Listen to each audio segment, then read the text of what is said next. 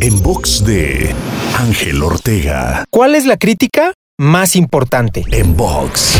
Vivimos en un mundo dual, lo cual hará que en la vida hagas lo que hagas, siempre habrá alguien que no comparta tus ideas, tu visión y tus estrategias, o que incluso te critique. Por lo que es importante que independientemente de ello, decidas vivir tu vida en tus propios términos y darte cuenta que la crítica más importante de tu vida es la que tú mismo hagas, valorando lo que has sembrado, cosechado, compartido, inspirado y dejado como legado. Si todo eso te satisface, entonces sigue por el mismo camino. Para escuchar o ver más contenidos, te espero en angelteinspira.com.